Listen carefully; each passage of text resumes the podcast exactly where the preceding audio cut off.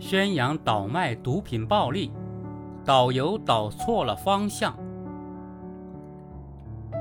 导游的导指向的本该是引导文明旅游，而不是诱导违法犯罪。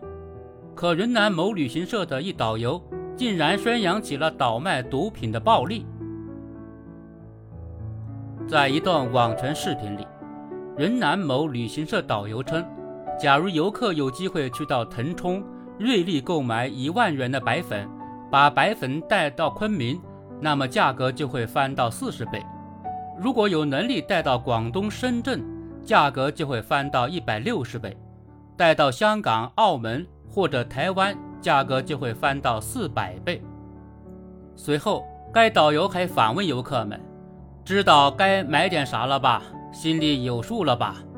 用一两个月的工资买点回去就衣食无忧了，省得让你们买点儿别的东西，你们总说不喜欢，或者家里有。”这个东西你们家里总没有吧？对此，云南省文旅厅综合执法监督局工作人员七月十四日表示，已与视频发布者取得联系，该导游的行为相当恶劣，将马上立案调查核实。昆明市公安局缉毒支队方面也表示，工作人员记录下了相关信息，将会调查核实。另外，昆明和大理州相关部门也于第一时间介入调查。最新消息是，大理白族自治州文化和旅游局通报相关情况，称该导游在车内讲解时有不当言论，拟即日起吊销导游证的行政处罚。这次被游客举报的导游，显然已逾越了导游的职业伦理边界。由于网传视频里看不出前言语境。目前尚不清楚，该导游宣扬倒卖毒品的暴力到底是教唆贩毒运毒，还是以此为例诱导游客购物。举报他的游客称，导游讲解转卖毒品获利的例子，意在让游客购物，称其还举了其他不恰当的例子，拿这些开玩笑，这是人干的吗？昆明市官渡区文旅局有关工作人员表示。自己也看了网传视频，该导游是带了一点玩笑成分在里面的。部分网友也反馈称，自己去旅游时也听到导游这么调侃过，目的只是为了活跃气氛。有的导游还会用“要是真干，牢底坐穿”之类的警示语制造反转。即便该导游只是拿毒品做比喻，意在带货，那也明显欠妥。尤其是在车上有不少儿童的背景下。此举的负面影响显然不容小觑。毒品危害极大，珍爱生命必须远离。在禁毒宣传已渗入大众生活的今天，这已是常识。在毒品问题上，大是大非理应分明。此事中，该导游即便是以开玩笑语气讲贩卖毒品的回报，若是只强调暴力，不突出弊害，那其实跟教唆无异。有现场游客称。该导游还拿一线的缉毒警察开玩笑，有的游客表示不满，被赶了下去。缉毒警察在当下是最危险的职业之一，他们是为了民众安康负重前行。若身为导游真的以轻佻戏谑态度去抹杀缉毒警察的辛苦付出，那恐怕已不是失言那么简单。而驱赶游客的举动若属实，也属于导游自我扩权，涉嫌侵犯游客正当权益。此事最让人感到诧异的，莫过于导游公然宣称毒品的暴利。无论是旅游法还是旅游社条例、导游人员管理条例等，都明确要求导游从业人员应当遵守职业道德，不得在讲解介绍中掺杂庸俗下流的内容。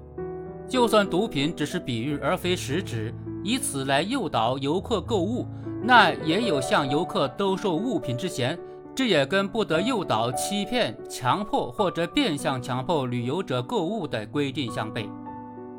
假若该导游渲染倒卖毒品暴利背后真的连着贩毒利益链，那问题就更严重了。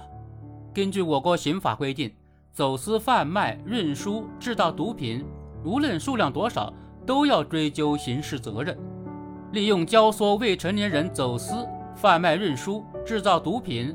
或者向未成年人出卖毒品的，将从重处罚。